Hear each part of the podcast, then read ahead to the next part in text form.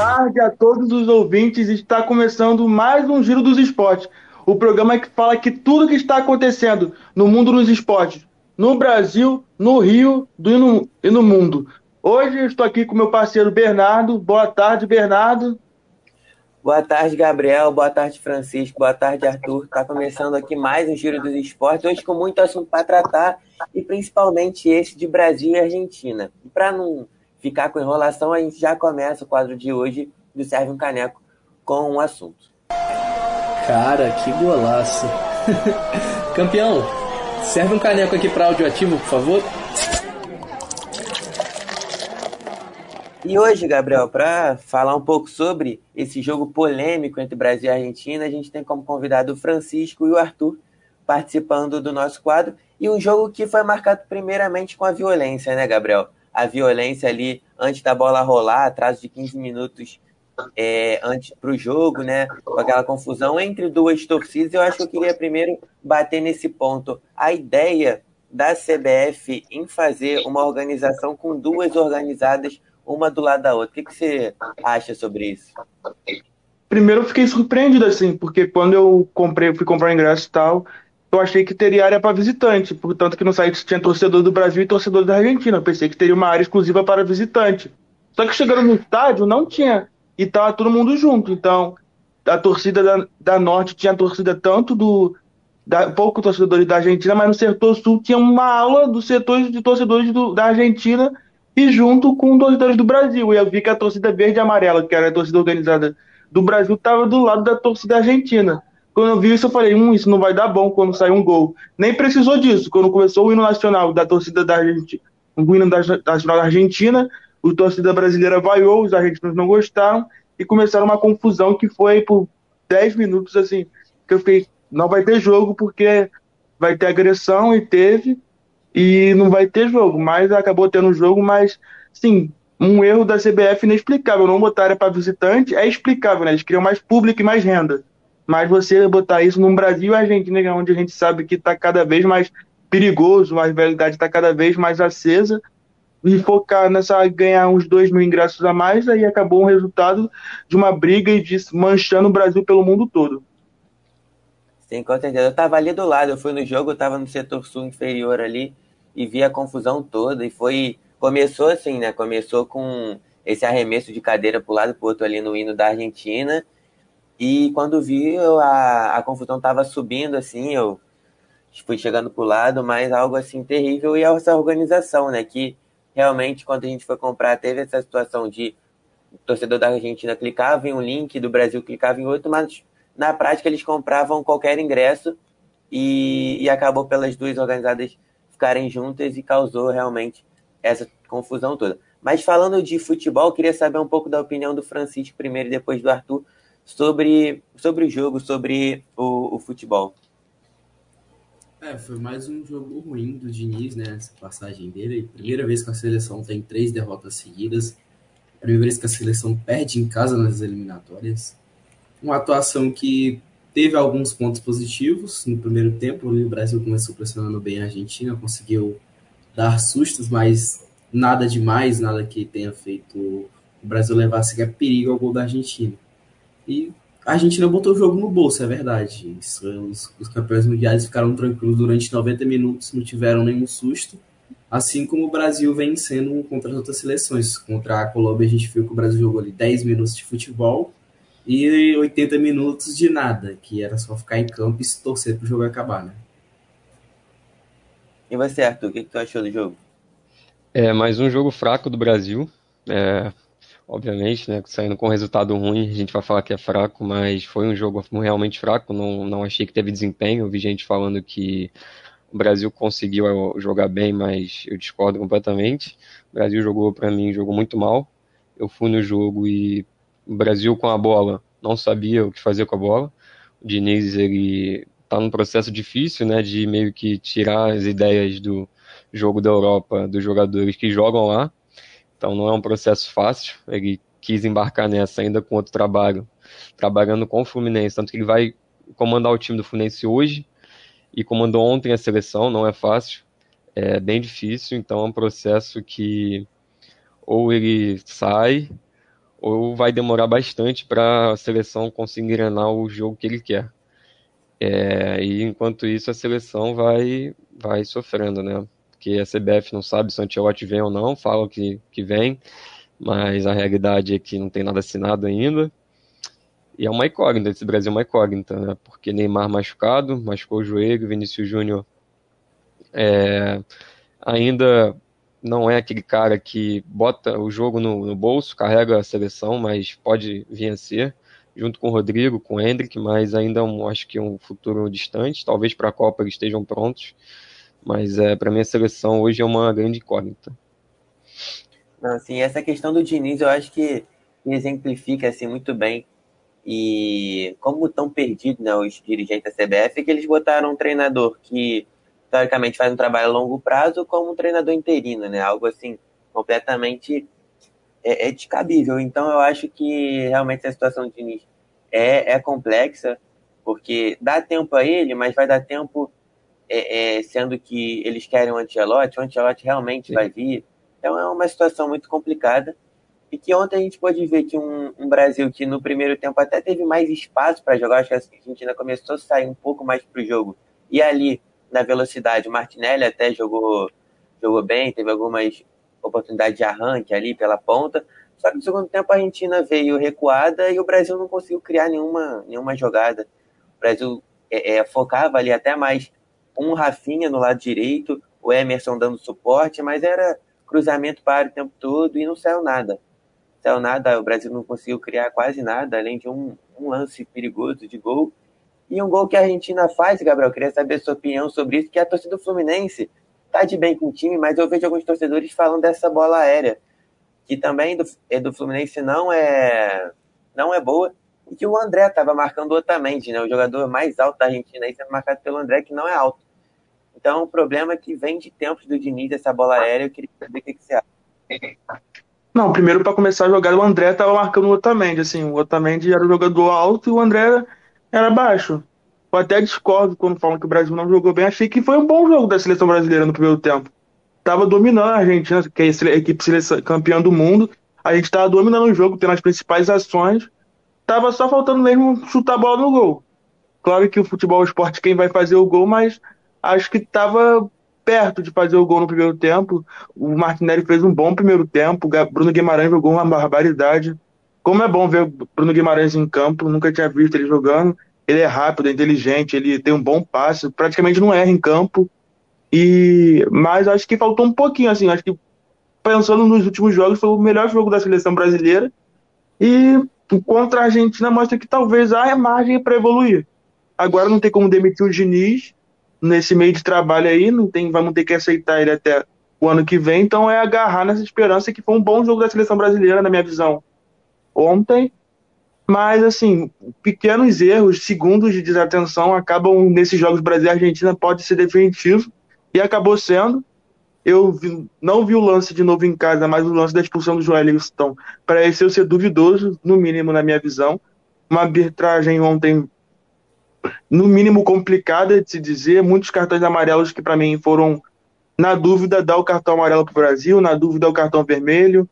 Então, acho que foi muito foi complicado para o Brasil tentar virar depois que perdeu o Joelito, até tentou e quase teve uma chance no último minuto, mas acabou a bola não entrando, o goleiro foi a defesa. Mas acho que foi um saldo assim positivo. Depois de uma derrota feia para a Colômbia, o Brasil melhorou um pouco. Acho que a gente vai ter que ficar com o Fernando Diniz, então aceitar essas pequenas melhoras, porque o trabalho de Diniz demora para engrenar. E quando engrenar, se engrenar, acho que o Brasil pode ter bons frutos. Sim. E só para pontuar aqui antes da gente encerrar nosso quadro de hoje, é a primeira derrota da história do Brasil em casa em eliminatórias, né? Eu acho que você falando de um saldo positivo, é, talvez do jogo de ontem, mas a sequência do Fernando Diniz já de cinco derrotas e perdendo, eu acho que é um marco muito importante, né? Porque você tem ali uma, uma sequência, poucos jogos já com cinco derrotas e todo mundo sabia, eu acho que o Brasil ia sofrer para se adequar ao estilo de, do Fernando Diniz, se conseguir se adequar. Mas esses tabus, né, perder é, em casa, por exemplo, perder duas seguidas, esses tabus sendo quebrados, eu acho que, que mancha. Mesmo assim, mesmo sabendo de tudo que poderia acontecer, eu acho que mancha. Você concorda, Arthur? É, eu acho, eu também acho, eu concordo com tudo que você disse. É, são marcas muito ruins, né, pro Diniz. É, eu, eu gosto dele, eu acho que ele tem um, uma. As ideias dele são muito boas, tipo, de retomar o jogo antigo que o Brasil jogava, mais intuitivo, mais. Tipo, um jogo meio caótico, mais organizado, sabe? Eu acho essas ideias, eu gosto bastante das ideias dele, mas é, o início na seleção tá muito ruim. Eu acho que talvez ele possa ter se precipitado em ter aceitado, mas é um convite muito sedutor seleção brasileira, obviamente, mas talvez se ele pudesse ficar um pouquinho mais nos clubes, um pouquinho tempo mais no Fluminense para amadurecer um pouco, acho que as próprias ideias dele, observar é, outras seleções, outros trabalhos de seleções para ver como é que é. é. Acho que seria bom. Mas, enfim, foi o que eu disse antes. Eu acho que é uma incógnita ele na seleção, se o Ancelotti vira ou não. É, a gente não sabe, mas a CBF, pelo, pelas informações né, que, que a gente tem, parece que a CBF está certa que ele vem. Mas é isso aí. Para mim foi uma, não foi uma vitória, não, foi uma derrota bastante ruim que, que marcou, né? Porque é a primeira vez que perde, primeira vez que perde na eliminatória em casa no Maracanã e para a Argentina, né? Eu não, eu não, não sei, eu não gostei muito do jogo não. Eu concordo totalmente.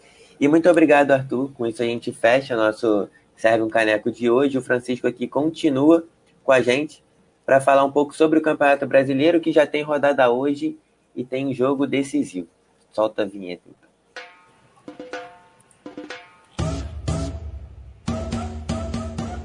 O gingado do futebol brasileiro você encontra na Áudio Ativo.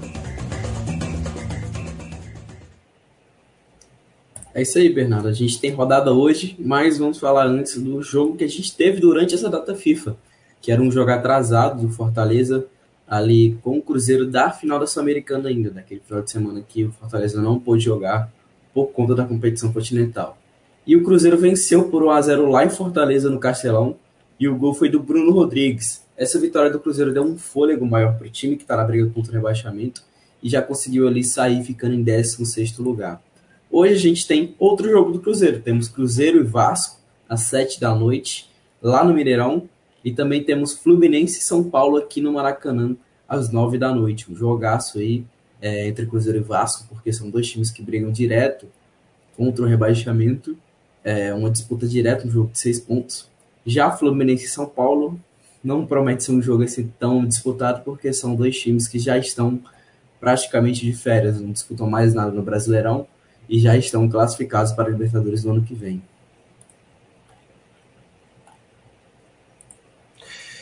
Show.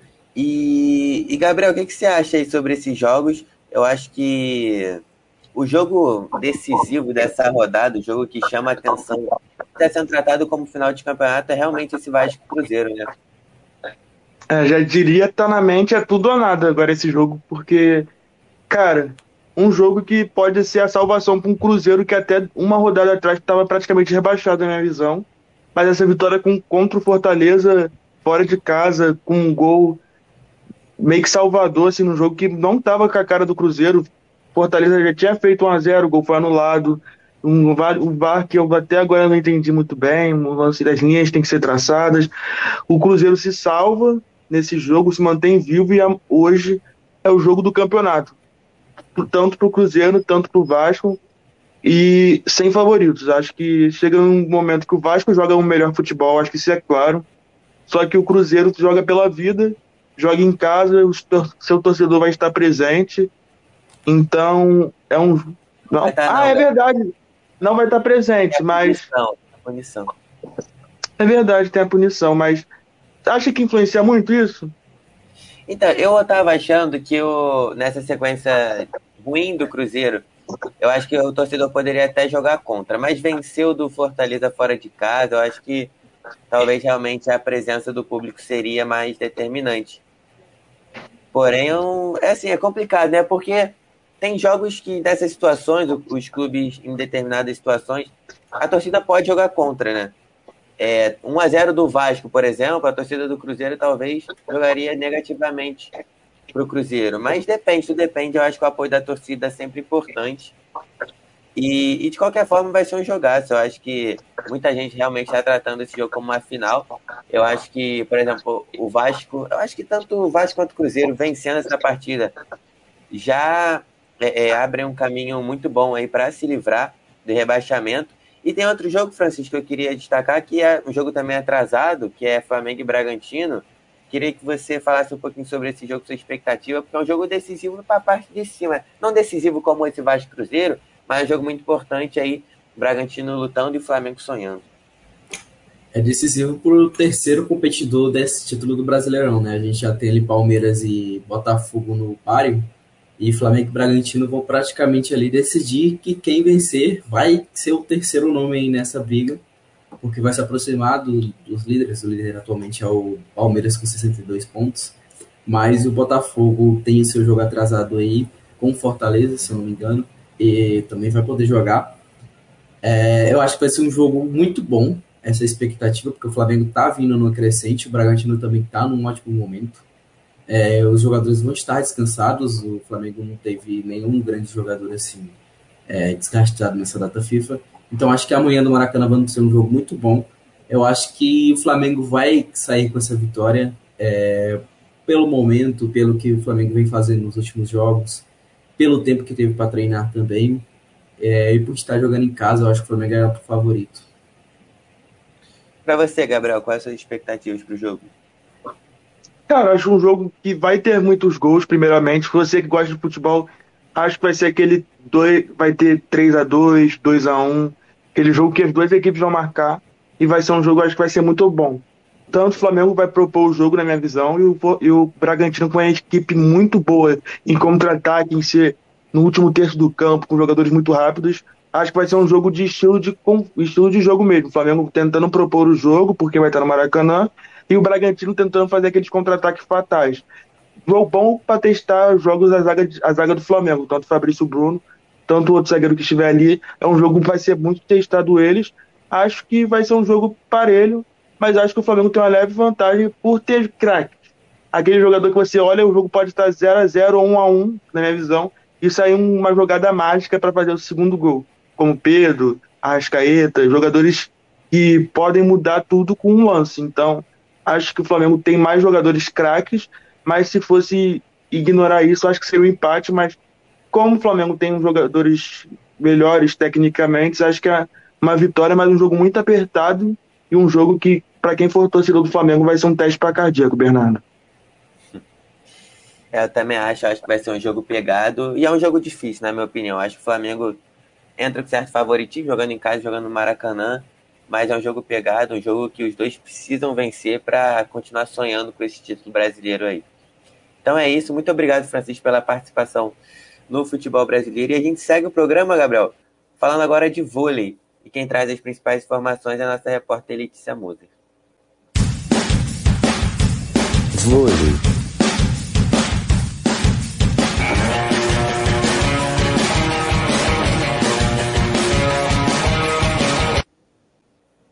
Boa tarde, Bernardo. Boa tarde, Gabriel. E boa tarde para você, ouvinte. Vamos falar dos jogos da Superliga Feminina. Na quarta-feira passada, dia 15, Maringá venceu o Osasco por 3 sets a 1 e o Flamengo venceu o Barueri por 3 a 2. Na quinta-feira, dia 16, o SESI Bauru ganhou por 3 a 0 do São Caetano. Na sexta, dia 17, o Praia Clube venceu o Fluminense por 3 a 1. No sábado, dia 18, o Gerdau Minas fez 3 sets a 2 sobre o Flamengo. Na segunda-feira, dia 20, o Praia Clube venceu o Brasília por 3 a 0. Ontem, terça-feira, dia 21, o Flamengo ganhou do Pinheiros por 3 a 0. O SESI Bauru venceu o Fluminense por 3 a 1 e o Gerdau Minas ganhou do Maringá por 3 sets a 1. Hoje, o Barueri duela contra o Osasco às 18h30. Pela Superliga Masculina, na quarta passada, dia 15, o Cruzeiro venceu o SESI São Paulo por 3 sets a 0. Na quinta, dia 16, o América ganhou do Blumenau por 3 a 2. Na sexta, dia 17, o São José venceu o Guarulhos por 3 a 1. No sábado, dia 18, o Vôlei Renata venceu a Academia do Vôlei por 3 a 0 e o Cruzeiro ganhou do Joinville por 3 a 1. No domingo, dia 19, o SESI São Paulo ganhou do Araguari por 3 a 1. Na segunda, dia 20, o Minas venceu o Suzano por 3 a 0. Hoje, o Guarulhos duela contra o Cruzeiro às 9 da noite. Volto com você, Bernardo. Muito obrigado, Letícia, pelas informações. Gabriel, queria saber de você. A Superliga voltando, né? Começando agora, primeiros jogos e muitos jogos aí para a gente curtir da Superliga. Mas queria saber de você, tanto no masculino quanto no feminino, seus palpites aí para o campeão dessa temporada. Vamos lá. Foi uma rodada assim que onde os favoritos venceram, os times mais fortes. Minas acabou levando duas vitórias, Praia Clube acabou vencendo, Sesc Flamengo, Sesc Rio Flamengo também ganhou. É o Osasco também vai jogar, mas provavelmente irá ganhar. Então, assim, esses seriam meus, meus minhas apostas para a Superliga Feminina. E na Superliga Masculina, a gente pensa em Cruzeiro. É o primeiro nome que a gente vê na nossa cabeça, não tem jeito. Pela tradição, pela quantidade de títulos em sequência que a gente acabou acompanhando. A gente vê Superliga Masculina, a gente acaba pensando em Cruzeiro. Então, acho que seria esse meus palpites, é, tanto no masculino, tanto no feminino, para uma boa Superliga que está começando agora. Então, para você que não está muito ligado, acompanhar, porque sempre tem bons jogos, sempre é do detalhe. E quando chega nos playoffs também, o negócio só melhora. Então, começar agora, termina só no ano que vem nos playoffs. Então, para você não perder nada. Agora, Bernardo, vamos mudar de assunto. Vamos falar de futsal, mas quem vai trazer melhor pra, informações para a gente é o nosso repórter Arthur Nasser, que vai falar como é que tá rolando as, as quartas de final da Liga Nacional de Futsal, os jogos de volta. Tô curioso para saber quem foi que ganhou. Vamos lá falar de futsal. Futsal. É, o, os jogos da, de volta das quartas foram na semana passada, né? Acabou não tendo programa e a gente não comentou sobre, então falando aqui agora, dia 10 a gente teve o confronto que Magnus e Minas, né, o Sorocaba contra o Minas. Primeiro jogo tinha sido vitória já do, do Sorocaba por 5 a 4 fora de casa, né, então a gente tinha vantagem do empate, mas mesmo com a vantagem do empate, o, o Sorocaba chegou em casa, na Arena Sorocaba, e goleou por 7 a 3 então avançou para a semifinal e espantou né, o fantasma da última eliminação, né? Porque na temporada passada o Sorocaba tinha acabado eliminado pelo Minas nas oitavas de final da competição e que tinha sido a eliminação mais precoce da história do clube na, na liga, né? E dia 12 aconteceu o confronto de Joinville versus Carlos Barbosa. No primeiro jogo tinha acabado tudo igual, 2 a 2 na casa do Carlos Barbosa. E agora, como mandante, o Joinville fez seu papel ganhou por 2 a 1 dois gols de Renatinho abrindo o placar, e o Murilo acabou descontando para os visitantes. É, e o Joinville também passa para as semifinais. No dia 13, a gente teve Cascavel versus a Soeva. É, na ida, 5 a 4 para a Soeva, um jogaço. E agora, como visitantes, eles tinham a, a vantagem do empate. Mas o que aconteceu foi uma vitória do tempo normal do time da casa. Cascavel ganhou por 4 a 0 levou para prorrogação e nela Claudinho e Thales Feitosa marcaram e garantiram a vaga para a próxima fase da competição para o time do Cascavel, time da casa. No dia 15, a gente teve Atlântico versus Tubarão, e como se era desesperado, é, após uma goleada fora de casa por 6 a 3 o Atlântico goleou novamente o Tubarão em casa, agora em casa, né, o Atlântico em casa, e 6 a 0 também classificado para as semis, e com isso, os confrontos é, são Joinville versus Sorocaba, que tem seu primeiro jogo na, nessa sexta, dia 24, na casa do Joinville, fechando o confronto dia 1 de dezembro, lá no interior paulista. É, Cascavel versus Atlântico é o outro jogo das semis, e tem seu primeiro confronto na segunda, dia 27, Cascavel comandante, e fecha a chave dia 4 de dezembro, dessa vez o Atlântico jogando em casa. E essas são, são foram os jogos de volta das quartas, né? E os jogos, as datas dos jogos de, das semifinais da competição.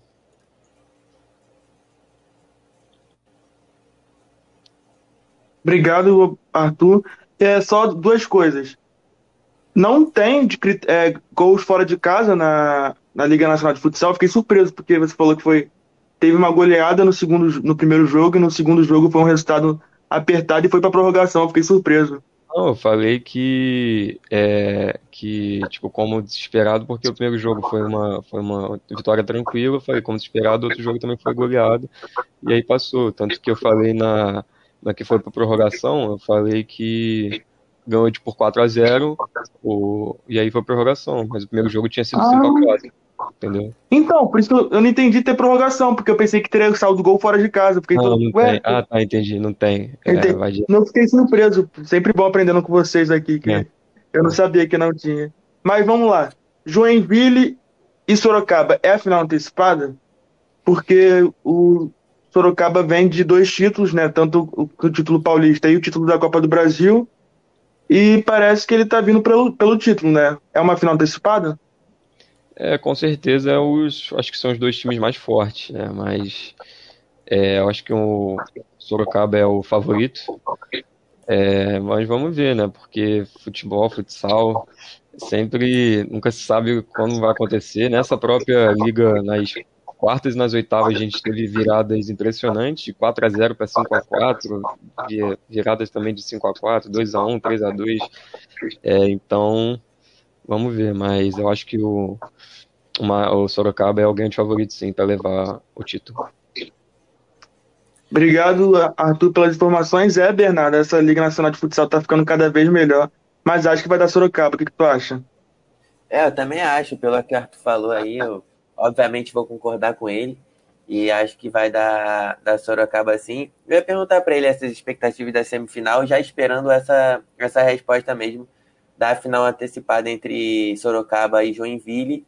E agora esperar para ver. Nos próximos programas ele vai atualizar a gente sobre essas semifinais e a possível e a final, né, da Liga Nacional de Futsal. Muito obrigado, Arthur, pelas notícias e daqui a pouco ele volta para participar mais do programa. Agora, Gabriel, dando sequência aqui, vamos falar de basquete, que a gente tem notícias e quem vai trazer para a gente as principais informações é nosso repórter Pedro Cherulli. Basquete.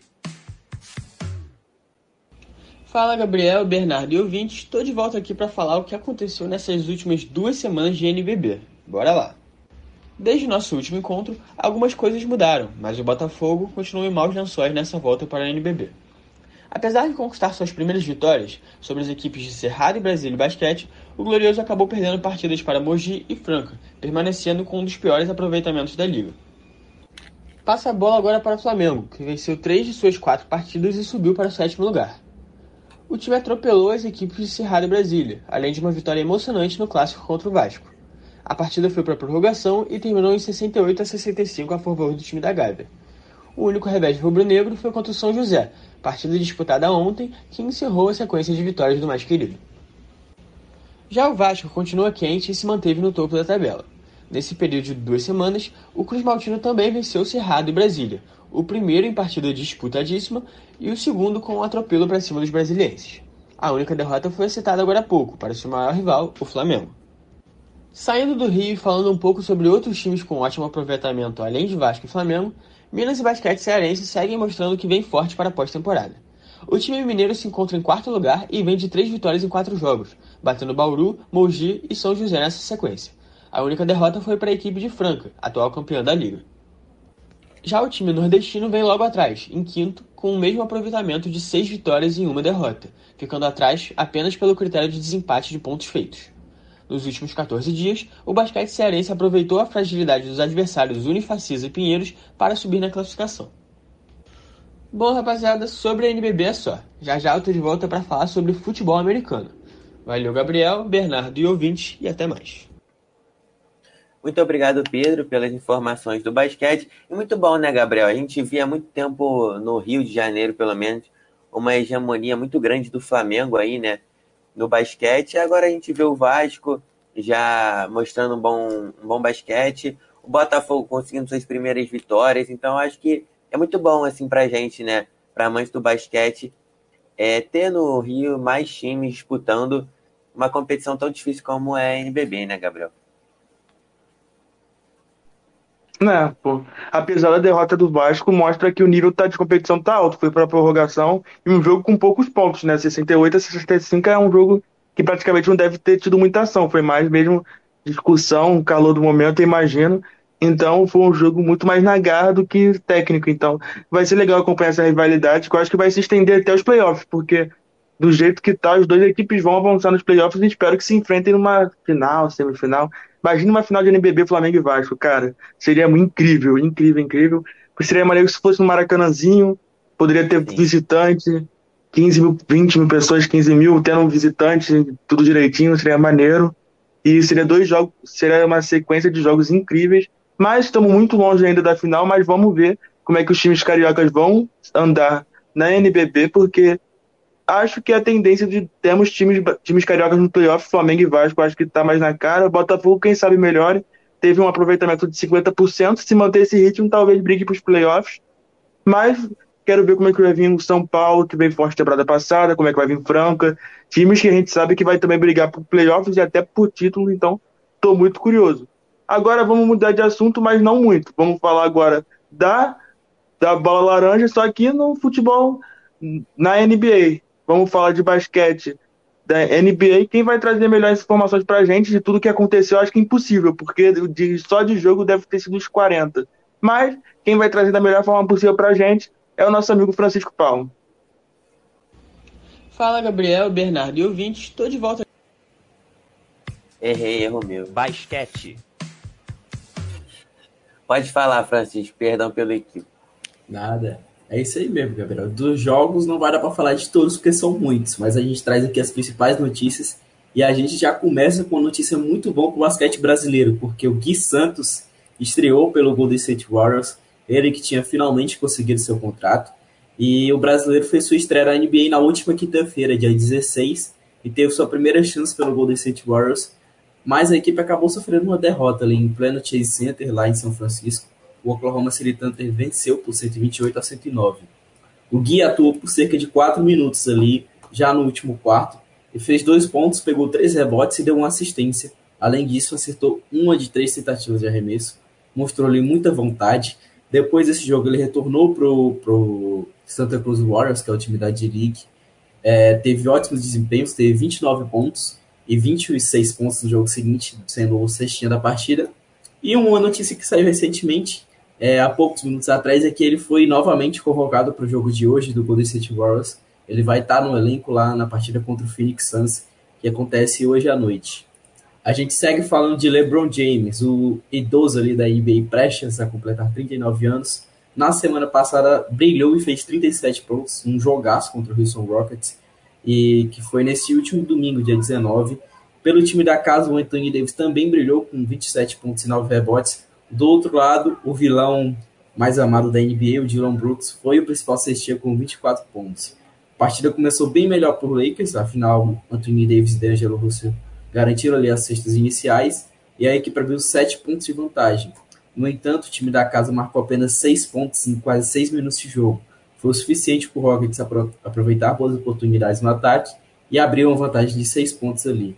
E assim ficou durante todo o jogo o Rockets, que é uma equipe bem jovem, que não tem tantas ambições assim de título, imediatamente vendeu essa derrota muito caro para o Lakers, que só conseguiu vencer já no último lance, quando o LeBron marcou um lance livre e venceu por um ponto, 106 a 105. Outro jogo do Lakers, que foi ontem, foi pela Copa da NBA, né? Que é um torneio novo que está começando essa temporada e que o Lakers está muito bem, venceu todos os seus jogos e ontem atropelou o Utah Jazz por 131 a 99, com grande atuação do Anthony Davis. O pivô marcou 26 pontos, pegou 16 rebotes nos 20 minutos que esteve em quadra lá na arena e comandou a vitória dos donos da casa. Além disso, também tivemos outra marca histórica do LeBron James. O Astro chegou aos 39 mil pontos marcados na NBA em temporadas regular e ficou apenas 20, 24 minutos em, ficou apenas 24 minutos em quadra, em quadra mas quase terminou com triplo duplo, porque ele ainda fez 17 pontos, 9 assistências e 7 rebotes. E o Lakers está classificado para a próxima fase da Copa da NBA, que são as quartas de finais. O Lakers venceu todos os seus jogos, está 4-0 e passa. É, nessa Copa, na primeira fase, passam os primeiros de cada grupo, mais os dois melhores segundos para a próxima fase. Então são seis times de, que vão passar em primeiro, mais os dois melhores segundos. Falando agora de trocas na NBA, o Miami Heat está de olho no Tyus Jones, de acordo com o Sid Devlin, que é um do site Rive, que é um dos diretores executivos da NBA, acreditam que a equipe da Flórida vai reforçar a posição. O Tyus Jones, que é um jogador titular, reserva, na verdade, do Washington Wizards, companheiro do Jordan Poole, que é outro nome que está sendo circulado aí como alguém que pode ser trocado em breve é, na NBA. A gente volta para a Copa porque saiu uma lista divulgando um ranking para a MVP da Copa da NBA e o líder desse ranking é o Tyrese Halliburton, que é um dos destaques da temporada, está concorrendo também a MVP da NBA. O Indiana Pacers, que é a equipe dele, é outro time que está classificado também já para a próxima fase, também está invicto. E depois dele vem quem já era esperado, que é LeBron James. Por último, a gente encerra falando da investigação que o Knicks está tá tendo contra o Raptors por conta de uma suposta espionagem e roubo de dados, que o nome principal dessa história é, perdão, porque o nome é um pouco difícil de falar, é Ikechukwu Azotam. Ele trabalhou no Knicks de 2020 até 2023 e foi contratado pelo Toronto após esse período. De acordo com a ESPN, a acusação do time nova-iorquino fala sobre o ex-funcionário ter compartilhado os arquivos confidenciais da franquia com o Raptors quando o processo seletivo começou. E aí hoje saiu uma notícia que o Knicks quer que o Adam Silver, que é o comissário da NBA, o chefe ali da liga, se afaste do caso porque ele tem uma relação muito próxima com o dono do Raptors. E esses aí foram os principais destaques da NBA nessa última semana. Bom, Francisco, quero duas perguntas já como de praxe, como é que tá o Super Milwaukee Bucks que você tanto falou na pré-temporada e faça uma dá uma passada na tabela pra gente, para como é que tá. Eu sei que cada equipe tem quantidade de jogos diferente, então talvez uma equipe que esteja lá embaixo quer dizer que ela não esteja ruim, só não jogou os jogos suficientes. Mas como é que tá essa tabela e como é que tá o Super Milwaukee Bucks? O Super Milwaukee Bucks segue bem, tá em segundo na Conferência Leste. O primeiro é o Celtics, que tem 11 vitórias e 3 derrotas. O terceiro é o Seven Sixers, que tem 10 vitórias e 4 derrotas. Esses três formam ali um pelotão de times que estão voando e sobrando na Conferência Leste. Todos estão jogando muito. O Joel, que tem seus jogadores ali principais também jogando muito na concorrência pelo MVP. O Joel Embiid pelo Seven Sixers, o Yannis pelo Bucks e o Jason Tatum pelo Celtics. Depois vem ali o Miami Heat com 9 vitórias e 5 derrotas. O Orlando Magic surpreendendo com um começo muito bom ali em quinto lugar com 9 vitórias e 5 derrotas também. O Indiana Pacers do Tyrese Halliburton com 8 vitórias e 5 derrotas. O Knicks em sétimo com 8 vitórias e 6 derrotas. E fechando a zona de classificação para os playoffs, o Cleveland Cavaliers com 8 vitórias e 6 derrotas. Já na Conferência Oeste, do outro lado da, da NBA, temos uma gigante surpresa nessa temporada, que é o Minnesota Timberwolves, que lidera essa conferência com 10 vitórias e 3 derrotas, sendo um dos melhores times da NBA, a melhor defesa da liga, jogando muito bem com o Anthony Edwards sendo destaque da equipe. Em segundo, a gente vem com os atuais campeões Denver Nuggets, com 10 vitórias e 4 derrotas. Em terceiro, um time que promete muito aí nos próximos anos, que é o Oklahoma City Thunder, e tem muitos jogadores jovens e bons e muitas escolhas nos próximos anos. Em quarto vem o Dallas Mavericks, que está bem nessa temporada também, o time de Luka Doncic. Em quinto vem o Sacramento Kings, com 8 vitórias e 5 derrotas. Em sexto, o Lakers do LeBron, com 9 vitórias e 6 derrotas. Em sétimo, os Phoenix Suns de Kevin Durant, com 8 vitórias e 6 derrotas. Em oitavo, o Houston Rockets, com 6 vitórias e 6 derrotas. Acho que o Gabriel teve um probleminha, mas é isso. Muito obrigado, Francisco, pelas informações. E eu falei, é, acho que uns dois, três programas atrás, eu tava com a camisa do Dallas, você falou que não ia dar muito, mas tava, já tá em quarto, então é uma surpresa boa aí para mim que só tem essa camisa aí do Dallas e vou torcer para eles serem campeões da, da NBA. Muito obrigado pelas informações e a gente segue agora com o nosso programa, Gabriel. E para encerrar esse bloco, vamos falar agora sobre o futebol feminino e teve Taça das Favelas também. Então, o Gustavo traz tudo sobre esse jogo e sobre o futebol feminino. Vamos lá, gente. Futebol feminino. Boa noite, Gabriel, Bernardo e a todos os ouvintes. No Campeonato Carioca, o Flamengo se sagrou campeão após vencer o Botafogo na final por 2 a 1. O rubro-negro se tornou o heptacampeão do torneio. Os gols da partida foram marcados por Darlene e Cris para o Flamengo, e Kellen marcou de pênalti para diminuir o placar para o Alvinegro. Na Taça das Favelas, o Corte 8 venceu nos pênaltis a Coreia. O jogo foi realizado no estádio de Moça Bonita, Casa do Bangu. A comunidade do Corte 8 fica localizada em Duque de Caxias, já a comunidade da Coreia fica em Senador Camará. O Corte 8 que chegou à final em 2019 nesse mesmo local ficou apenas com o vice-campeonato na época. Neste final de semana no Campeonato Paulista, foi realizado o primeiro jogo da final entre São Paulo e Corinthians. A vitória das São Paulinas veio de virada após gol de pênalti de Ariel no segundo tempo.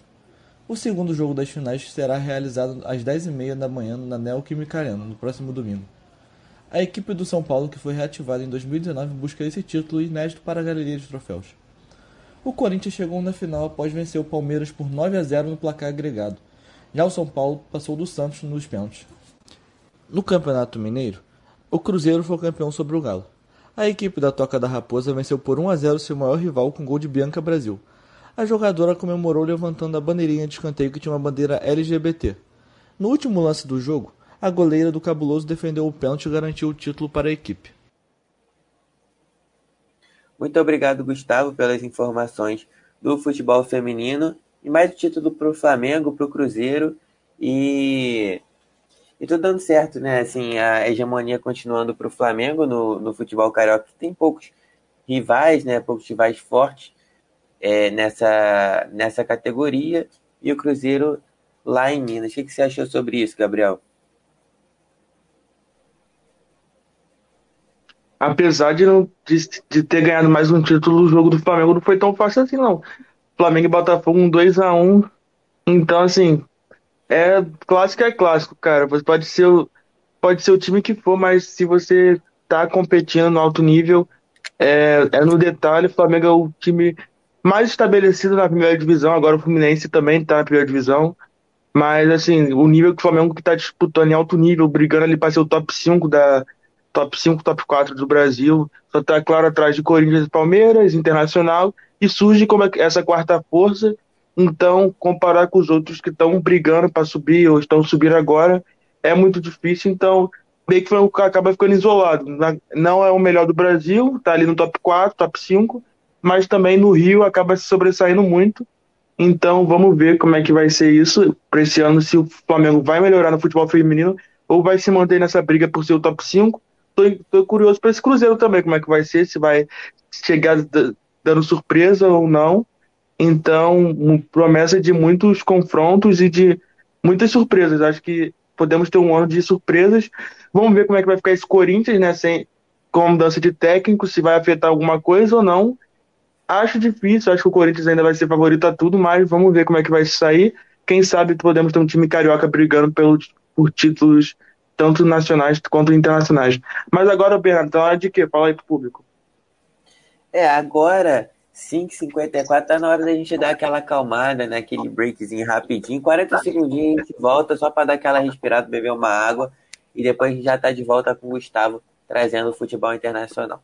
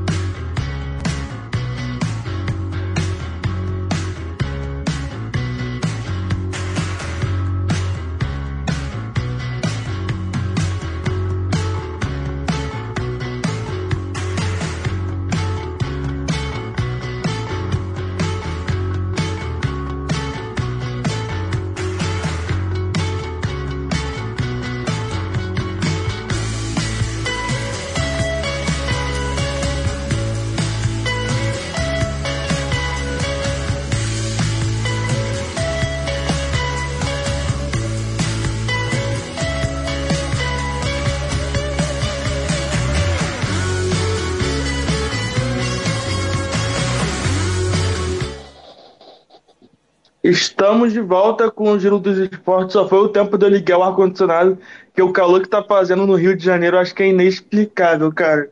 Hoje tava, não sei, como 40 graus, parecia pouco, né, Bernardo? Ah, com certeza. Não, não dá, não. Esses últimos dias aqui é tá impossível. Cara, foi um diazinho de chuva, uma neblina, parecia um tempo mais nublado. Eu falei, hum, vai ter uma frente fria. Aí vem hoje voltando com 40 graus e um calor interminável, cara. Mas agora vamos falar de futebol internacional, onde não tem esses 40 graus infernais, mas tem muito futebol, tem notícia, e quem vai trazer pra gente é o Gustavo, que vai falar um pouquinho dessa semana de futebol internacional. Tivemos jogos, tivemos vitórias inesperadas e tudo que rolou. Até 14 a 0 rolou, né, né Gustavo?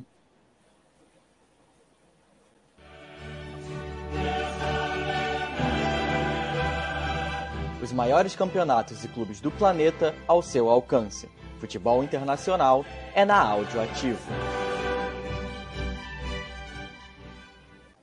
Boa noite novamente a todos. Nesta semana tivemos a parada para a data FIFA e rolaram jogos das eliminatórias pelo mundo.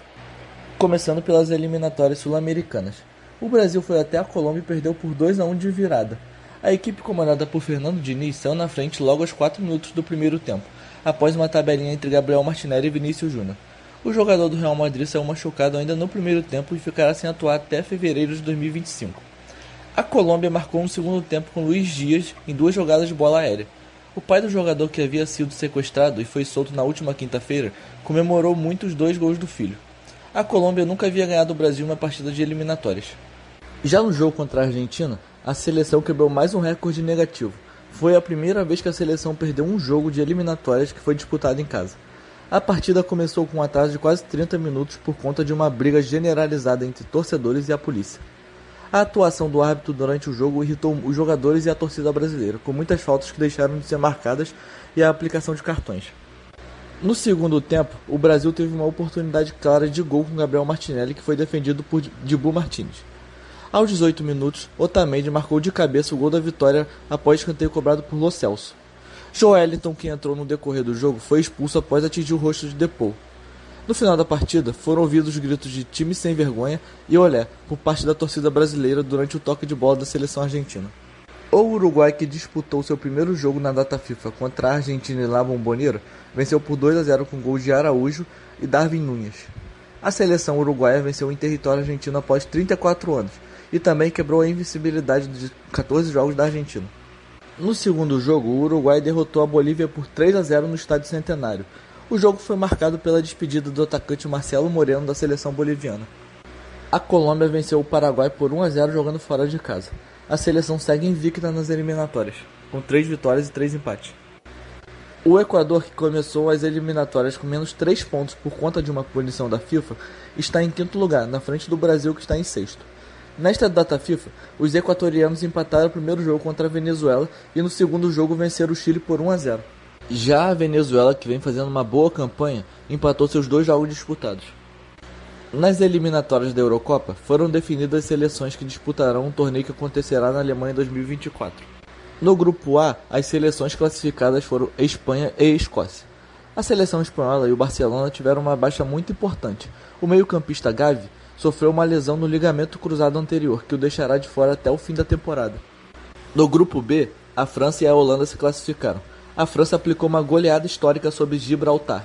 Os franceses venceram por 14 a 0 e bateu o recorde que era da Alemanha como maior goleada das eliminatórias. A Alemanha aplicou um 13 a 0 sobre San Marino em 2006. No grupo C, a Inglaterra e a Itália passaram. A Itália garantiu a vaga após empatar com a Ucrânia no último jogo. No grupo D, quem passou foi a Turquia e a Croácia. A seleção turca não disputa uma Euro desde 2008. No grupo E, a surpreendente Albânia e a República Tcheca se classificaram. A Albânia, que tem uma comissão técnica formada por Silvinho, Doriva e Zabaleta, passou em primeiro lugar no grupo, que também tinha Polônia de Lewandowski. No grupo F, Bélgica e Áustria se classificaram. As seleções só garantiram o favoritismo no grupo. No grupo G, a Hungria e a Sérvia se classificaram. A Sérvia conquistou sua primeira classificação para a competição desde a extinta Iugoslávia. No grupo H, quem se classificou foi a Dinamarca e a Eslovênia. A Eslovênia não disputa uma Euro desde 2000, quando teve sua primeira e única participação no torneio. E agora, para fechar, no grupo I, a Romênia e a Suíça farão a sexta participação na competição. A Suíça espera pelo menos repetir o feito da Eurocopa de 2021, quando chegar às quartas de final. Agora volto com vocês aí da mesa.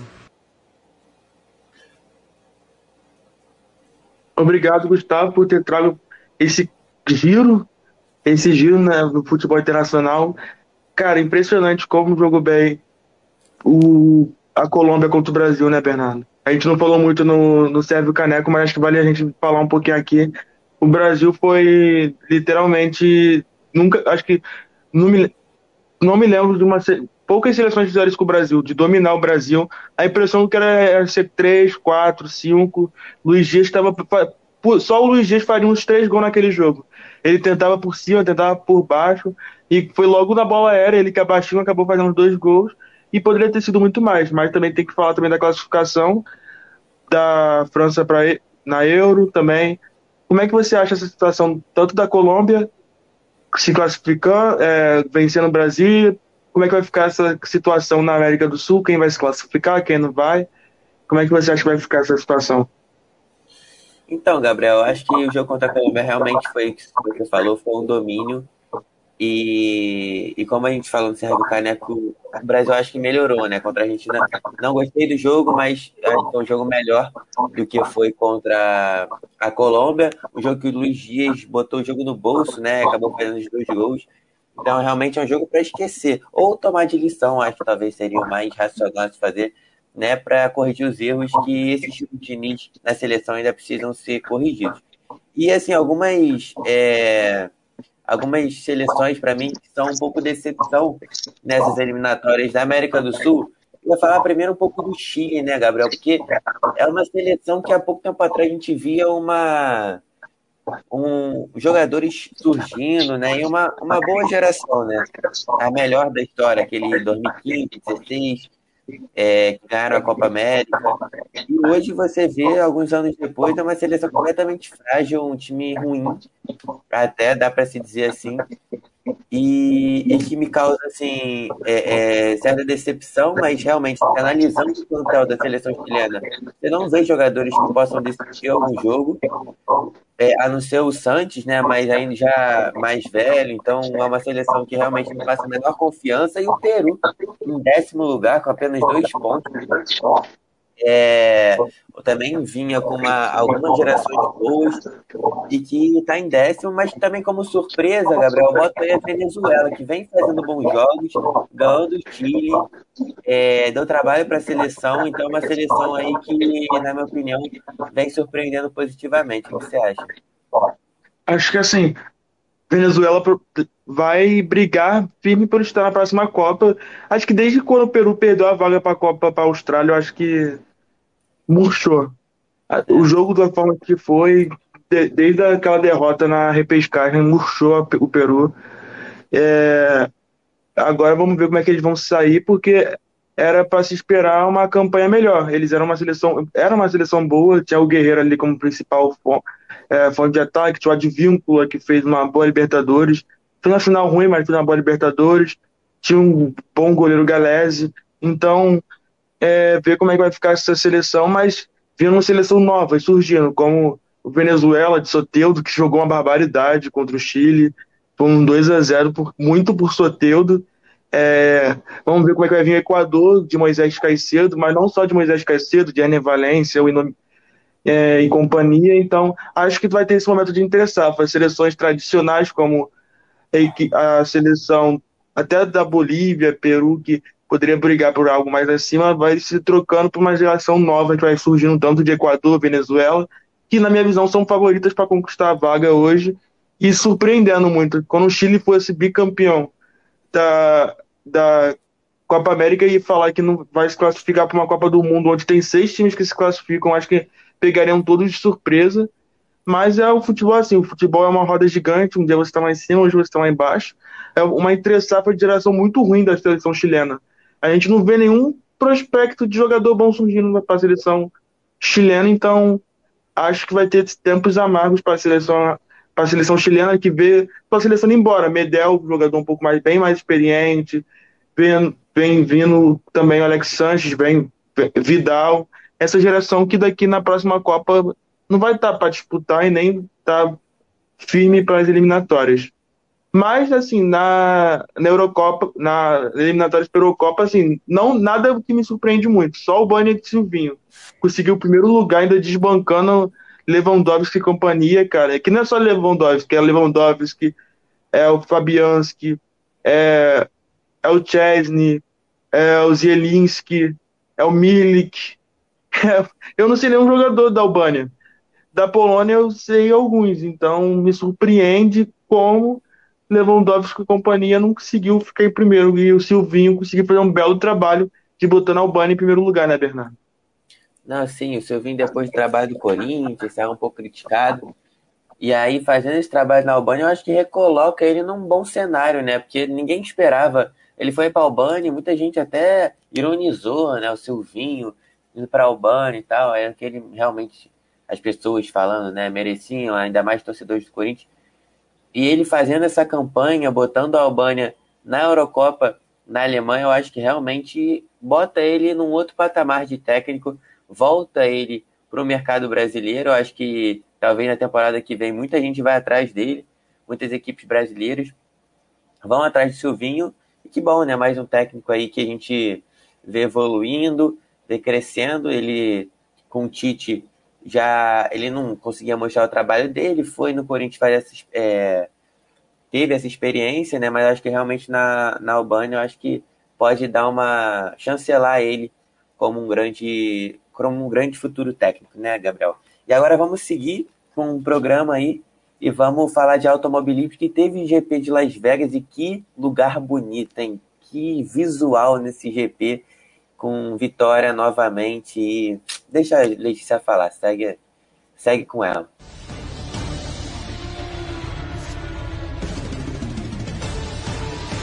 Automobilismo é com a Áudio Ativo.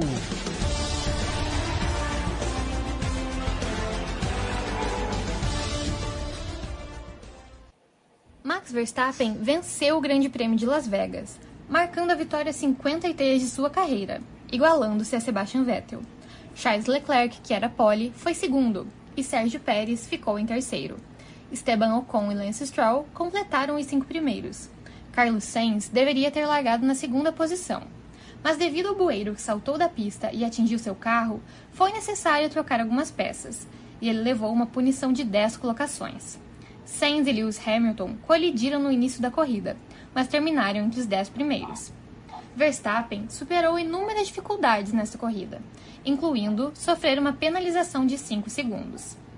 Carlos Sainz terminou em quinto após largar da 12 posição.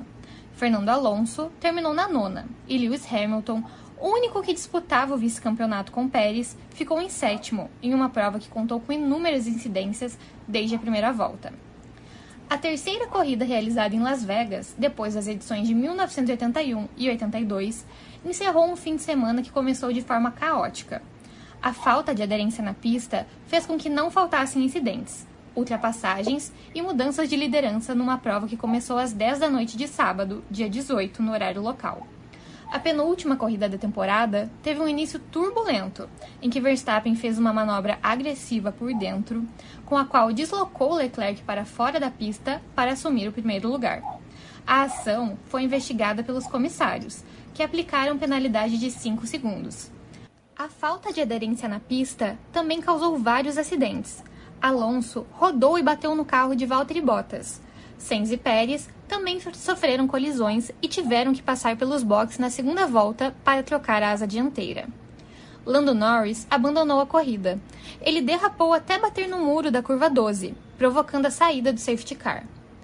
A 22ª corrida e última de 2023 será o GP de Abu Dhabi, no circuito de Yas Marina, no próximo domingo, dia 26 de novembro. Volto com você, Bernardo.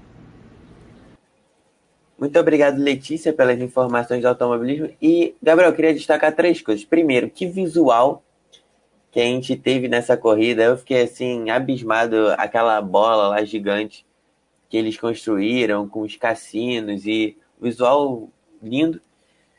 É, vitória de Verstappen de novo, título já encaminhado. E uma coisa que eu quero que você fale, eu acho que você já vai falar, né? Pérez eu nem vou comentar, eu só vou falar esse nome, Pérez, e eu quero que você diga um pouco porque você vem criticando ele na última volta, no momento da, da, da linha de chegada, ele toma ultrapassagem e perde É, cara, vamos começar primeiro falar do Bueiro. Cara, é inacreditável, vamos lá. O cara, a pista teve uma, foi mal projetada, teve um bueiro que o Sainz passou pelo bueiro, o carro dele planou. E estragou o carro dele todo. Isso é inacreditável, cara. Em pleno treino de classificação, tem o carro planar porque tem um bueiro, ainda a FIA falar que foi intencional do piloto. O piloto tá culpando o piloto, cara. É inacreditável. Mas falando sobre a corrida, assim, cara, o Verstappen tem, sorte, tem muita sorte, é impressionante. O cara é iluminado.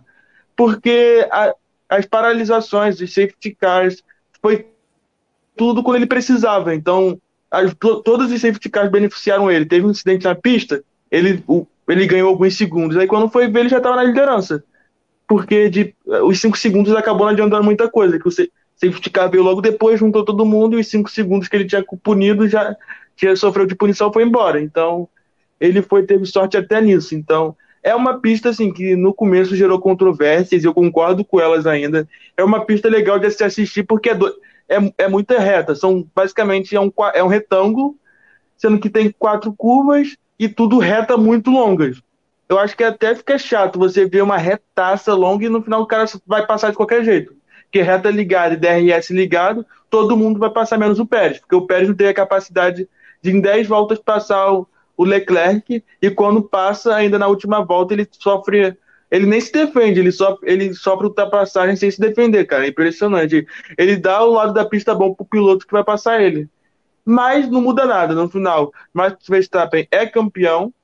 Segundo lugar, fica com Sérgio Pérez, apesar dele querer muito entregar essa segunda posição. Ele fica com a segunda posição e provavelmente garante a sua vaga na, ano que vem na Red Bull. E Ricardo teve o um ano frustrado, que vai continuar na AlphaTauri.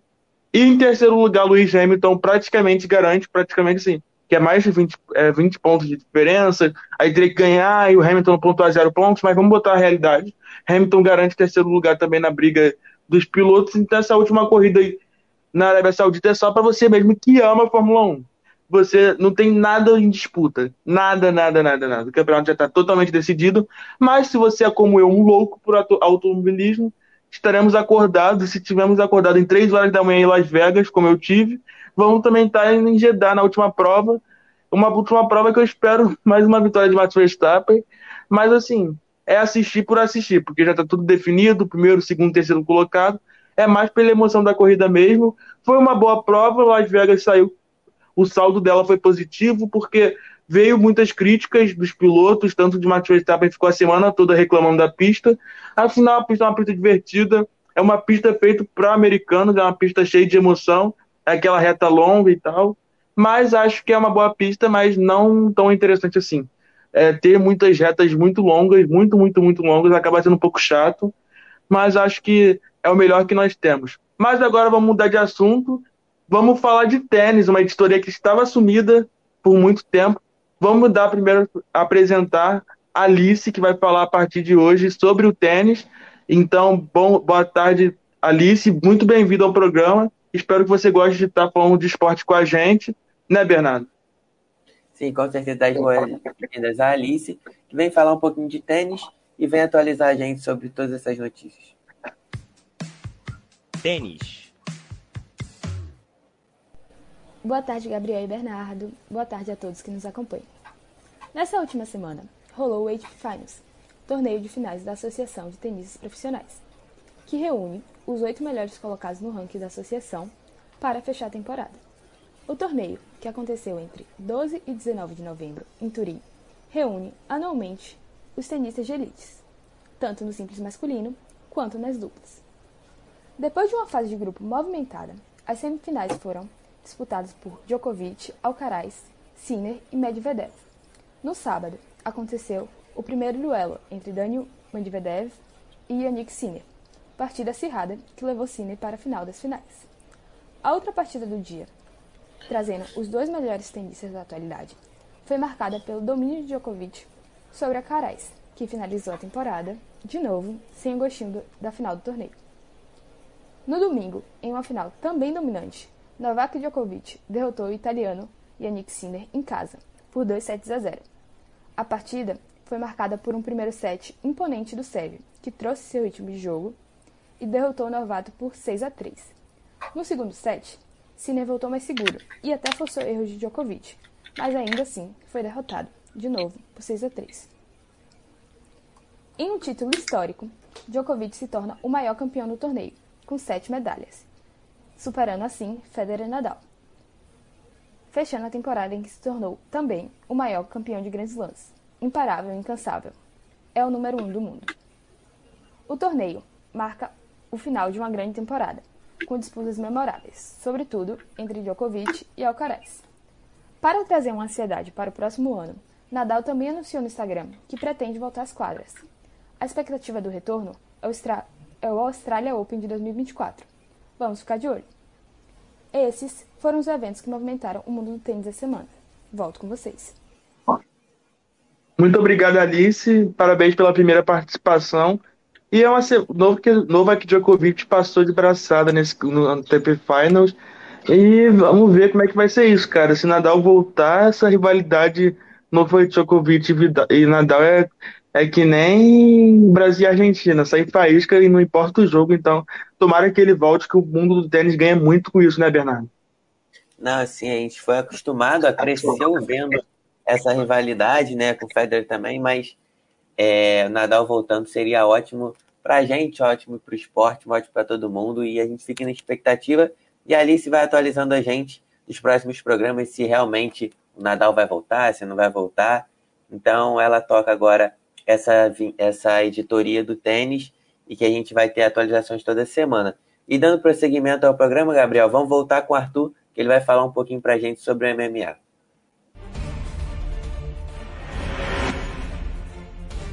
Boxe. É, voltando aqui, né? Agora falar sobre MMA, né? Mundo da luta. E começando pelo Gabriel Braga, porque ele vai disputar o cinturão do peso pena da PFL. Vai disputar contra o peruano Jesus Pinedo, em Washington, nos Estados Unidos.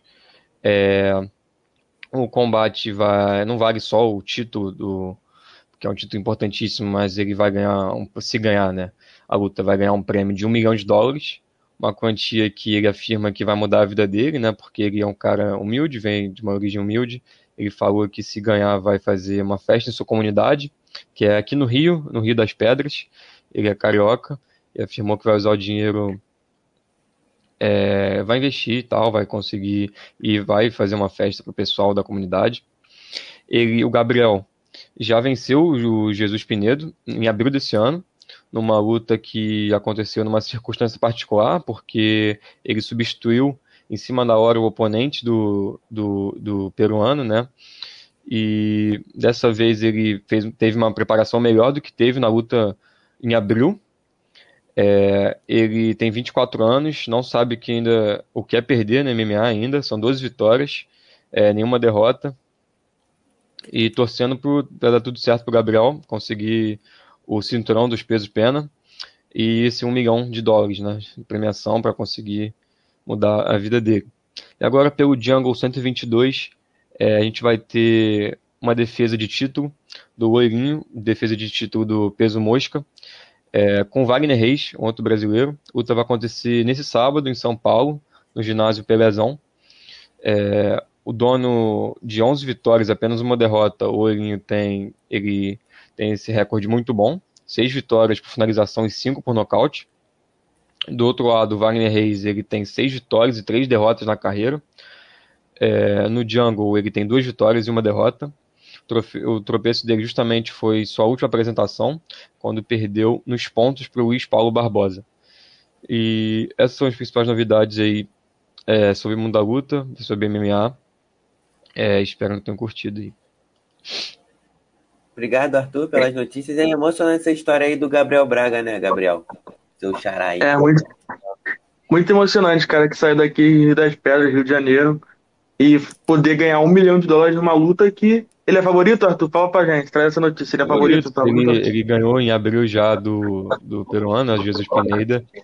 É, ele é favorito, assim, a ganhar a luta.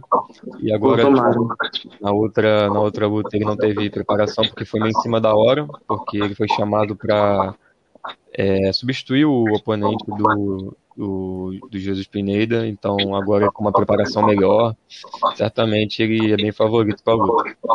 Cara, isso é muito raro, né? A gente que tá acostumado no mundo da luta sempre tem essas trocas e normalmente quem entra no combate ele sempre perde. É, o outro pode surpreender, normalmente, mas normalmente perde. O cara ganhar mostra que Sim. ele é muito acima do, do Ele não tem, peruano. não tem nenhuma derrota ainda na, na carreira, então é. Cara. E no Jungle, quem é favorito? O, o Lourinho é um pouquinho favorito contra o Acho que o Wagner? Orion é, o Orion é favorito. Ele é o atual campeão, né? É, tem apenas uma derrota, então tem mais lutas né, que o, que o Wagner, então acho que o Orion é favorito. Surpreende pelo Wagner estar disputando o cinturão mesmo com três lutas só no Jungle. Eu olhei essa luta e falei, pô, não era pra ele estar disputando tanto assim. Só teve duas lutas, uma, três lutas, duas vitórias e uma derrota.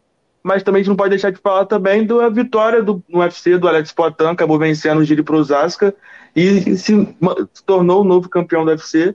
Cara, que falar de Alex Poitin? Dois títulos em um ano, em duas categorias diferentes. Só quem tinha feito isso pelo Brasil era ela, Leoa, Amanda Nunes. E salvo o Brasil, agora temos pelo menos um título no UFC, que já não tá aguentando mais ficar sem título. Desde que a Amanda saiu, a gente tava sem título.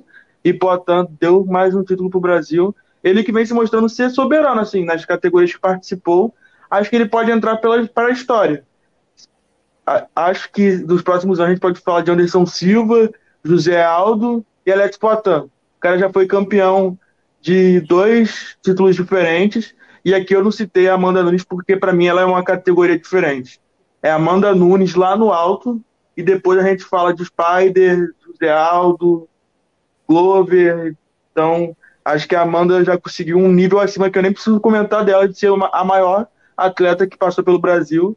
Mas eu fico feliz por esse título de Poitin, que ganhou dois títulos em um ano, duas categorias diferentes. Vamos ver se ele consegue se manter agora no meio pesado, soberano, porque eu acho que é uma categoria fraca. Eu acho que é a categoria mais fraca do UFC. E acho que ele tem tudo para fazer um reinado bem longo pelo título do UFC, né, Arthur? Com certeza, com certeza. Ele tá fazendo história, né, no UFC, né? Período curto, com dois títulos, assim. É, e ainda tem coisa pela frente ainda pra acontecer, né? É, com certeza, tu concordo com tudo que você falou.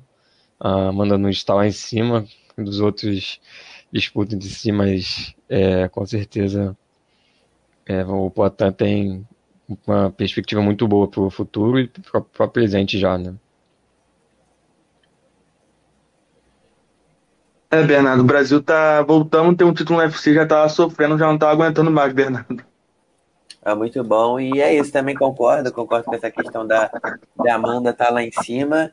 E é isso. Muito obrigado, Arthur, pelas notícias. E vamos torcer aí para que o Brasil continue a reinar né, no, no UFC. Muito obrigado. E a gente segue o nosso programa. Última editoria, Gabriel, para a gente fechar aí. Com, obviamente, ainda temos o momento I, mas falar sobre futebol americano. Quem vai trazer as informações e ver se nossos Dolphins ganharam é o Pedro. Teve jogão, tá? Teve jogão, hein? Sábado, segundo, acompanhei um jogão, Chiefs e Angles, mas foi um jogão. E o Pedro vai trazer pra gente as atualizações. Futebol americano você acompanha aqui na Áudio Ativo. Fala Gabriel, Bernardo e ouvintes do Giro. Já tava ficando com saudade de falar sobre NFL por aqui. Nessa semana venho com a recapitulação da rodada 11 da liga. Bora lá! Começando pelo Sun Life Stadium, o time de melhor ataque da liga venceu mais uma e segue invicto dentro de seus domínios. Com um placar de 20 a 13, os Dolphins bateram os Raiders no último domingo.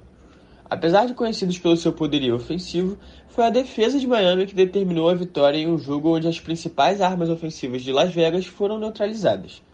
A derrota distancia os Raiders da tão sonhada vaga nos playoffs, enquanto os líderes da AFC Leste seguem provando pouco a pouco que merecem ir à pós-temporada. Seguindo, um dos times mais quentes da liga voltou a vencer. Mesmo com um desempenho abaixo na noite, os Lions bateram os Bears pelo placar de 31 a 26. O time de Chicago esteve à frente por 12 pontos no último quarto, mas não mediu esforços para entregar a partida de bandeja nas mãos de Detroit. Marcando dois touchdowns nos seis minutos derradeiros de partida, os Leões aproveitaram uma defesa adversária que não ofereceu resistência alguma na reta final de jogo para vencer sua sétima partida nos últimos oito jogos, se encontrando agora na liderança isolada da NFC Norte.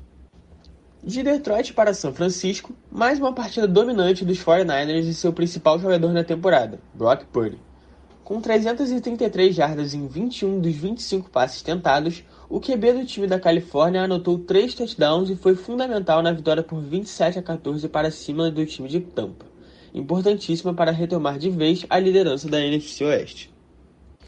E no jogo mais aguardado não só da rodada, como também de toda a temporada, Chiefs e Eagles fizeram uma partida equilibrada, em que o time de Kansas liderou durante a maior parte do tempo, mas quem terminou com a vitória por 21 a 17 foram as Águias. No fim das contas, as múltiplas falhas dos recebedores da equipe liderada por Patrick Mahomes foram o maior problema de uma noite em que o time de Filadélfia errou menos e foi recompensado. Mesmo com a derrota, os Chiefs continuam líderes de sua divisão, enquanto os Eagles se isolaram cada vez mais no topo da NFC Leste. E bom, rapaziada, por hoje é só. Espero que tenham gostado desse giro sobre essa última rodada da NFL. Valeu, Gabriel, Bernardo e ouvintes. Um forte abraço e até quarta que vem. Muito obrigado, Pedro, pelas informações da NFL. E conta um pouquinho pra gente, Gabriel, do jogo que você viu aí, Chiefs e Eagles. Cara, que jogo. Eu tava Monday Night, né, sábado, sábado, segunda sem nada pra fazer. Falei, vamos ver o maior jogo que poderíamos esperar do futebol americano. E, cara, o que jogo foi tranquilo pelo Chiefs durante o jogo todo é impressionante. O Chiefs tem uma defesa surreal de absurda. Eles não conseguem o Eagles não conseguia nem atacar, avançar tantas jardas, porque a defesa dos Chiefs era insana, insana. O Jalen Hurts estava tendo muita dificuldade de arremessar, porque estava sempre marcado. O Brown sempre chegava nele e não conseguia fazer. O time do, dos Eagles não conseguia fazer nada. Até que no começo do, do, do último quarto, Jalen Hurts acertou, achou o Smith num lance de 55 jardas, deixando ele apenas a, um, a uma jarda do touchdown, que aí numa jogada característica deles, que eu esqueci o nome, todos, todos os jogadores se amontoam do time e um passa por baixo dele e foi touchdown. Então, imagine os jogadores fazem uma caminha e ele passa por. O jogador que tá com a bola passa por baixo e foi touchdown, dando a vitória dos Eagles. Só ressaltar o que ele falou, que é uma verdade. O time de, dos Chiefs teve 20, tem 25 drops na, na atual NFL, é o time que tem mais drop. drop você, você vai receber a bola, o Marrone jogou e ele, na hora que ele ia receber, ele deixava a bola cair. Isso aconteceu muito com o Travis Kelsen, que fez uma péssima partida no jogo de, no jogo de segunda, e aconteceu também com os recebedores que são muito ruins. Isso acabou prejudicando muito que eles iam. O Marrone conseguia achar excelentes passes, mas não acabava dando certo. Teve uma jogada que faltava um minuto para acabar o jogo. O Travis, o Patrick Mahomes acertou uma bola de mais de 50 jardas. O cara estava na linha do touchdown. Ele não conseguiu segurar a bola. Aí o jogo acabou. Então, a vitória mostra muito uma melhoras que os Chiefs podem fazer, mas mostra que o Chiefs é um excelente time, que tem uma baita defesa. E se Travis Kelsey e os seus recebedores estivessem no jogo um pouquinho melhor, era uma vitória tranquila para a equipe dos Chiefs. Mas ressaltar Jalen Hurts, quarterback da equipe dos Eagles, que jogou muito mal durante o jogo, mas quando teve essa oportunidade, acertou uma bola de 55 jardas e deu a vitória para os Eagles, e uma vitória importantíssima numa revanche da última, do último Super Bowl. Mas, assim, não tem aquele peso todo, mas é muito importante vencer e convencer. E no confronto de irmãos, não sei se você sabe, o Bernardo. Hum, não sei não, não sei não. Travis Kelsey, que é o namorado da Taylor Swift, joga no Kansas City Chiefs. E o seu irmão, eu esqueci o sobrenome, Kelsey, também joga nos Eagles. E a mãe deles foi. Toda vez que joga, mostra a mãe deles no meio da torcida tendo que ficar neutra, porque um joga nos Chiefs e outro joga nos Eagles. Então, também não pode reclamar. Seus dois filhos deram certo no, no maior esporte de seu país. Mas, assim, você, você fica no meio. É que nem teu filho. Um joga é campeão no Vasco e o outro é campeão no Flamengo. Você vai torcer para quem? Fica no meio. Bizarro. Coitada dessa mãe, mas foi, uma, foi um jogão onde os Eagles conseguiram vencer e pode ser que seja a final de novo do Super Bowl, Chiefs e Eagles. Acho que pode acontecer. Não, e Gabriel, eu vou ter que confessar que para você foi dos shows aí caóticos da Taylor Swift, ela falou o nome dele lá numa música, citou ele como. É, citou na música, né? E, e todo mundo, obviamente, foi ao delírio. E seguindo Você passou nosso... por esse caos? Saiu vivo desse pra caos? Mim não foi tão caos assim, não, mas passei vivo, graças a Deus. Deu tudo certo, mas assim, para muita gente o show foi, foi bem complicado. Mas eu fiquei sentadinho, cobertinho, só ouvindo. Ah. Foi tranquilo, foi, foi ruim não, foi tranquilo. Mas seguindo o programa, Gabriel, agora eu vou deixar o espaço livre para você para falar tudo que a gente tem para ouvir nessas semanas sobre esporte. Então segue aí seu momento I e seja feliz.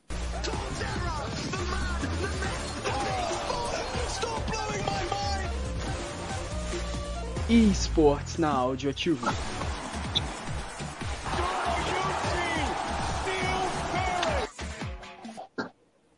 Vamos lá falar de momento I, que agora basicamente é o fim da temporada oficial no mundo do, do League of Legends. Acabou o, o tão longo Mundial de League of Legends, foi um, um mês e oito dias de campeonato, que chega ao fim com uma história sensacional. Eu falei que estava nas semifinais, que ia ter Billy contra o Able e T1 contra a JDG, e o jogo que ia definir quem seria campeão era T1 e JDG. E foi o que aconteceu. Numa grande partida, a equipe da SKT consegue vencer a SKT T1, consegue vencer a JDG, que vinha em busca da Golden Road, de vencer todos os títulos do ano, e acaba perdendo na semifinal para a equipe do maior da história, o Gold, o Faker, que consegue seu terceiro mundial, seu quarto mundial, vence, vence a JDG, vence a Weibo, vence todas as equipes chinesas e conquista o título mundial de League of Legends numa campanha histórica para a equipe da SKT, para que ano passado Keria saiu tendo um surto de choro que chocou o mundo, hoje foi campeão mundial, nesse último domingo foi campeão mundial, e merecido, em casa, com a sua torcida na Coreia do Sul. Então, grande final do Honor, grande final do Faker, grande final do Gumayuzi, mas o que o Zeus fez na final contra a Weibo de Deixai, que também é campeão mundial, mas que fez uma partida, três partidas muito abaixo e acabou sendo uma final muito fácil. Eu falei que quem ia ganhar de, de T1 e JDG ia para uma final fácil contra o Weibo, isso que aconteceu. A equipe da SKT acabou vencendo por 3 a 0 a equipe da Weibo e se tornou campeão mundial de League of Legends. Mas vamos voltar um pouquinho para essa semifinal. Essa semifinal marcou por o Faker fazendo a história. E, um, um, um final 1 a 1 Terceiro jogo, jogo empatado. A equipe da JDG faz o Baron, ia vencer. O Faker acerta uma ult espetacular de Azir. E foi que decidiu a vitória para a equipe da SKT, que vira o jogo, faz 2 a 1 e depois o mental da equipe da JDG acabou 3 a 1 e a final, basicamente, a final antecipada do Mundial, deu a vitória para a SKT, que chegou à final e ganhou da UEFA por 3 a 0 e se tornou tetracampeão mundial. É a maior org de League of Legends tetracampeão mundial, se recuperando qualquer outra que tinha uma possibilidade de falar que competia, a Samsung, a Samsung que tinha dois títulos, a equipe da, da Wankia que tinha um título, então acaba se tornando a maior org de League of Legends com quatro títulos mundiais e a audiência do, da final da League of Legends do Worlds foi surpreendente, cara. Bateu todos os recordes. Ao vivo simultâneo foram mais de 6 milhões de pessoas assistindo a final. Comparando, eu fui comparar com os números da Casé TV. O jogo do Brasil na fase de grupo foi 4 milhões e meio, então tipo, maior do que a Copa do Mundo. Um jogo de League of Legends na final, 6 milhões com direito a fanfest na rua, no meio da avenida tinha uma fanfest para assistir o jogo, o estádio lotado, amarrotado, com mais de 30 mil pessoas. É uma Copa do Mundo, só que a gente acaba não conhecendo, uma Copa do Mundo com um público no Brasil. A transmissão oficial teve 100 mil pessoas, e pelo horário que foi 5 horas da manhã, é, uma, é um número muito alto, pelo horário que, pô, 5 da manhã, pô, domingo, 5 da manhã, é, 100 mil pessoas é um, um número expressivo, e com isso a, o League of Legends encerra a temporada de 2023 do, com esse Mundial. Voltamos ano que vem, em janeiro, com o CBLOL, e já vamos, vamos falar um pouquinho do mercado de transferências, porque tivemos o jogador mais caro da história, com receber o maior salário da história. Ao que tudo indica, o Cels, que é tricampeão brasileiro pela equipe da Loud, vai acabar saindo para a equipe da Cabum e os salários falaram que assustam. Os salários nunca vistos antes no cenário, então o que dizem é que em torno de 100 mil reais, que para o mundo do futebol seria barato, né? Mas para o mundo dos esportes é um salário nunca antes visto. Então vamos ver como é que vai ser oficializada essa contratação. Caso seja oficializada, eu trago aqui para vocês. E também fala da despedida do Titã da equipe da Red. Ele que jogou durante cinco anos pela Red, pegou a equipe na segunda divisão, uma equipe que era tradicional e levou pegou da segunda divisão e deu dois títulos brasileiros para ela. Acabou se despedindo, foi vendido e ao que tudo indica ele irá, e vai para a Pen Game, que é uma organização que está com três vices seguidos e vai buscar o título pela organização. Mas agora no mundo de League of Legends foi isso. Agora no mundo de Valorant a gente está esperando o mundial que vai rolar aqui no Brasil, o mundial Game Changer e vamos ver se a nossa Team Liquid vai bem. E eu vou trazer tudo para vocês nesse final de ano que é foi intenso no mundo dos esportes, mas vamos ver se o Brasil consegue ser campeão da, com a Team Liquid com as meninas que estão muito bem bastada, com a Dyke e companhia. Vamos ver se elas vão ser campeãs e dar orgulho para o Brasil. A tomara, Gabriel. Eu fico muito feliz com essa situação que você fala do, do crescimento do, do esporte. Essa, não tinha a menor ideia dessa dimensão assim. É, sabia que era muito forte, mas você pegou esses números aí da Casé TV e, e comparou, né? É algo muito grande. Esse movimento, só uma dúvida assim, até para esclarecer para todo mundo, ele é muito. A gente vê assim um crescimento, obviamente, no Brasil, mas ele é muito mais é, é, centrado realmente na Ásia, né, Gabriel? É, é muito forte na China. China e Coreia, a China não divulga muito seus números, mas a gente sabe que é muito grande. E na Coreia é muito famoso. Lá, lá o Mundial é para tudo. Tem bandas vão para lá. New Deals, que eu não conhecia, que era uma banda de uma banda de K-pop, foi lá e juntou, tem essas parcerias, tem esse envolvimento. É como se fosse uma, realmente uma final de Copa do Mundo, o país para, tem FanFest no meio da rua, então é muito forte na Ásia, mas vem ganhando força aqui no Brasil. Na, nos Estados Unidos e na, e, no, e na Europa, o número deu uma caída, mas no Brasil vem ganhando muita força por causa dos seus influencers. O Baiano, que é uma, um dos ma maiores streamers de League of Legends, ele está revolucionando o cenário. Ele fez uma parceria com a CCXP e vai transmitir um campeonato lá no, durante o evento e já teve participações internacionais confirmadas. O coreano Corey JJ, que foi campeão mundial pela Samsung em 2016, confirmou presença aqui no Brasil para jogar esse evento aqui na, na, Brasil, na CCXP. É inimaginável, assim, o Brasil, que é um, um dos piores países em questão de gameplay, ter um campeão mundial para jogar um torneio amistoso. É como se fosse ter um jogo do Zico e um Beckham, assim, falasse que ia vir jogar. E, e, então mostra a nossa força como uma região do entretenimento a gente fala que muito que o Brasil não é bom na gameplay, mas é bom em visualização. Qualquer post pega muita visualização, qualquer transmissão pega muita visualização. Aqui no Brasil a gente teve números maiores do que na Europa, do que números na América do Norte, então a gente acaba não jogando tão bem, mas tendo um público muito engajado. Entendi, muito bom, muito bom ver isso, ver tudo crescendo, porque é um esporte, né? A gente sempre. O nome do, do, do programa é Giro dos Esportes, a gente sempre é, é, traz aqui esse momento e muita gente fala que não, não é esporte, mas sim, é esporte, é um esporte que tem que ser valorizado, difundido e, e que tomara que cresça no Brasil cada vez mais. E é isso, Gabriel. O programa hoje começou mais cedo, vai encerrar mais cedo. Hoje, agora, às 6h39.